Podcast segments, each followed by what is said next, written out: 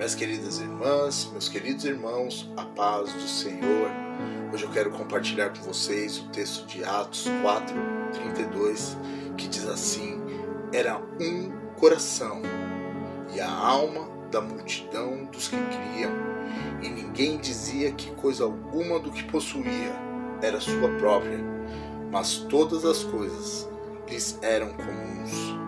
Haveria possibilidade de unidade em meio a toda a nossa diversidade? Como ter um coração e alma com tantas diferenças?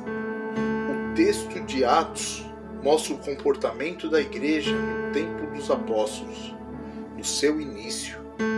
Impactados pelo amor de Jesus Cristo e recebendo dos apóstolos a palavra de Deus, o relato fala de uma multidão com um coração e uma alma que tinham tudo em comum.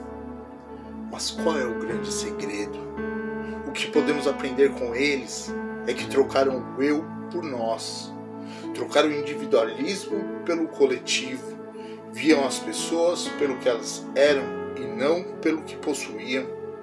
Podemos aprender com eles que o bem do meu próximo também me faz bem. Jesus Cristo nos chama para vivermos uma grande comunidade onde todos são importantes, onde a necessidade do outro também é a minha, onde eu e você lutamos juntos pelo bem de todos. Nesse lugar já não é mais a minha nem a sua vontade, pois nesse lugar Jesus Cristo está no centro.